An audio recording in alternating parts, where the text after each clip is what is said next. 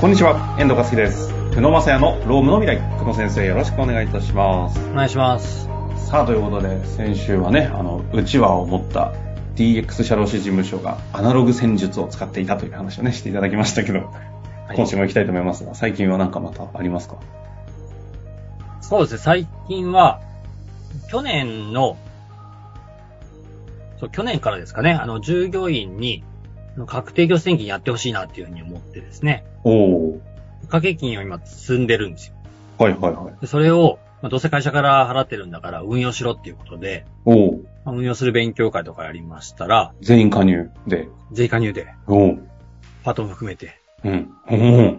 それ結構みんなお金増えてて、 あ、い、いや、そういう話ちょ、ちょっと感謝されてる。そこ、あのいや別に、僕でにも感謝してるわけじゃないですけど、あの、社内でちゃんと勉強会で運用の話とかもしてあげてるんですね。そうですね。やっあの、どうしてもね、老後不安な時代じゃないですいか。やーですね。だからまあ、ね、将来が不安で、今のことに集中できませんとか言われるよりは、まあいいのかなと思いましたね。おーちょっと確定拠出年金はそもそも、久野先生、あの、商品開発をね、SBI さんですかはい。やって、あの、結構業界じゃね、あの、社労士東海の確定拠出年金中小企業向け有名なんでね、その話してきてないことに今気づいたんですけど、はい。ちょっと今日はね、テーマ決まってます。次回。はい。改めて確定拠出年金とはぐらいからやりましょうかね。知ってる方はね、知ってるとは思うんですけども。まあ、ということで、その、社員増えてるんですね、皆さん。運用で。お金増えてますね。あの、私ですね、余談ですけど、あの、御社の責任者の方に、がっつり増えてるお金見せてもらったことありますね。あ、そう 見せていいのかながっつり見たことあります。相当運用してね、メリット出てるなっていうのを知りましたんでね。ぜひ皆さんにもちょっと教え、知らせていきたいなと思いますのでね、次回やりましょう。まあ、ということで今日は、とは言っても一旦、労務分野大事なテーマありますので、行きましょうかね。ご紹介いただけますか、はい、今日はあの、社社会保険の適用拡大ですかね。これね。これは、もう結構知ってる人は知ってるし、騒がれてるんじゃないですかと、これね、に、えっと、きょ、去年の10月ですね、2022年の10月に、あの101人以上の会社さんは、もう適用拡大というのが起きてるんですね。で、適用拡大ってそもそも何かっていうところから言った方がいいですよね。ぜひお願いいたします。あの、社会保険の適用拡大っていうのは、今、社会保険で4分の3要件っていうのがありまして、はい。まあ、一般の中小企業で週40時間以の会社が多いじゃないですか。はい、はい。なので、週30時間以上働くと、社会保険に加入しなきゃいけないと。うん。これが、あの、元々のルールだったと思うんですね。うん、うん。で501人以上の会社っていうのはもうすでに、そういうルールで回ってたんですけど、 500人ね。結構大きめですね。そうですね。で、去年、法改正がありまして、ええそれがですね、100人超え、要は101人以上の会社に関しては、ここがポイントなんですよ。週20時間以上ほ働いてて、で、月額の、えっと、お給料がですね、う。はい。 8万8000円以上。 1万8000。つまり100何時間とかってことですかね。そうですね。で、学生でないこと。学生でないこと。は。い。で、まあ、あと以上2ヶ月、はい。で、あと2ヶ月以上、まあ、雇用が見込まれるみたいな。おー。まあ、ここは普通、そんなに多分き皆さん誰も気にしないと思うんですけど。うん。で、これで、あの、法改正があったんですね。 20時間以上、8.8万以上、学生じゃないこと。まあ、いつもあと2ヶ月以上、み雇用が見込まれる。はい。で、これが、まあ、令和、まあ、第4年10月、 4年去年、去年ですね。の10月改正があったんですけど、はい。で実はこれもう一段階ありまして、おう。来年ですね。来年の10月は2024年10月から、はい51人以上になるんですよ。いきなり100から50ですかだから50。むちゃくちゃ対象増えるじゃないですか。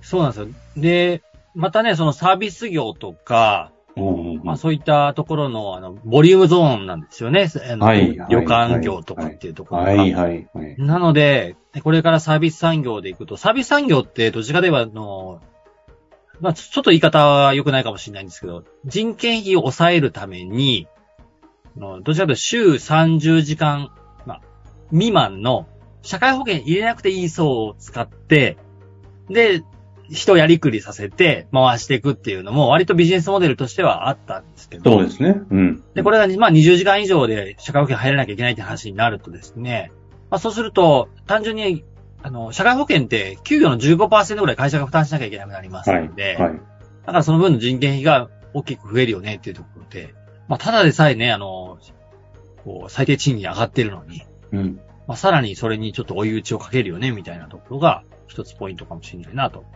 でも50名以内、以下のって言っても、仮にパートさんがそれで30名とかいて対象全部とかになってくると、人件費30人分の15%がドンって乗ってくる。そうなんですよ。なかなか、ざわつきますね。そうなんです。だから、ね、51人以上がまあ今回対象なので、で、割とでも、 51人以上か。失礼はい。 51人以上。でも、まあ、見てるとですよ、な7、80人の会社で、なんか2割ぐらい社員で、残りパートっていう会社を結構見るんですよね。はいはい。で、そのうちのまだ2、3割が、あの、社会保険入ってないよみたいなことも結構ありまして、だからやっぱり2、30人、あの、一気に加入させなきゃいけないっていう相談は最近多いかなと。いや、そういうことですね。うん。これが2024年の10月、来年10月からスタートすると。はい。ほうほうほうえ、いろいろ観点あると思うんですけど、ポイント的にどの辺ですかまず。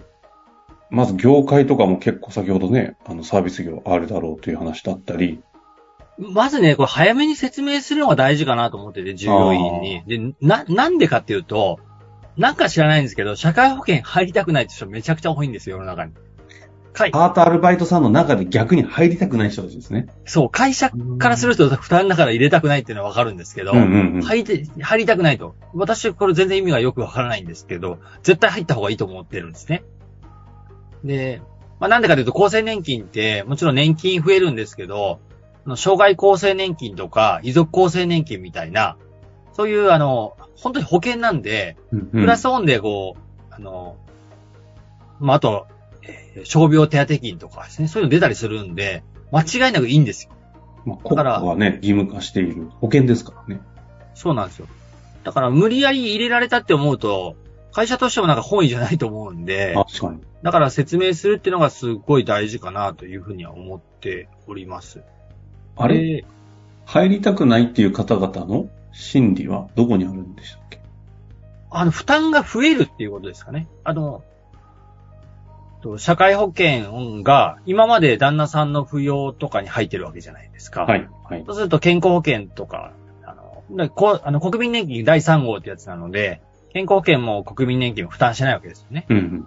で、それが自分で払うような形になるので、まあ、その分だけは転引きされてるのが増えるわけですよね。でまあ、自己負担出る分、手取りが増え、減るので、それだったら不要のままにいたいっていう考えの方々がそうなるということですかね。そうですね。はい。